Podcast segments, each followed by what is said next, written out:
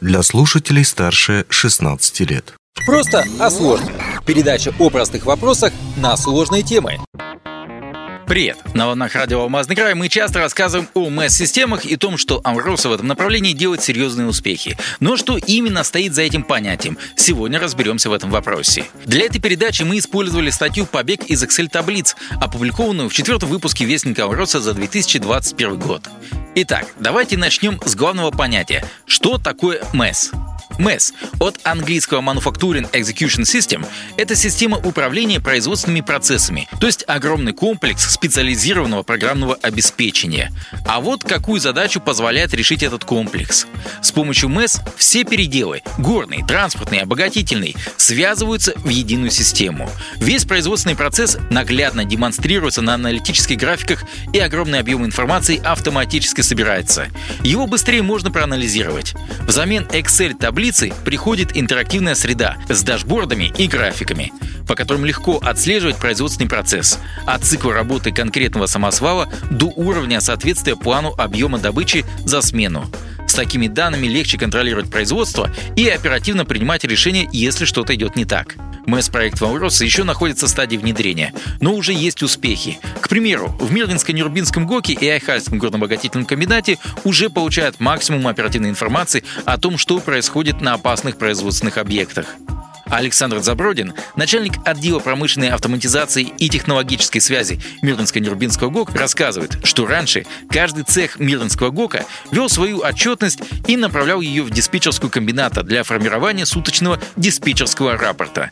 У диспетчеров уходило много времени на получение информации, устранение нестыковок, объединение отчетов в единый рапорт комбината, а затем на передачу данных в диспетчерскую компанию. После запуска системы на производстве более двух месяцев вели отчетность в двух системах для выявления и устранения ошибок в отчетах МЭС. И только с 1 сентября комбинат полностью перешел на отчетность из новой системы. Если прежде диспетчер комбината где-то за один час до конца смены начинали собирать данные по смене, то теперь система автоматически формирует отчет по комбинату в течение 15-20 минут. Система позволяет собирать информацию с автоматизированных систем управления технологическими процессами, обрабатывать эту информацию и строить на основе этих данных всевозможные отчеты.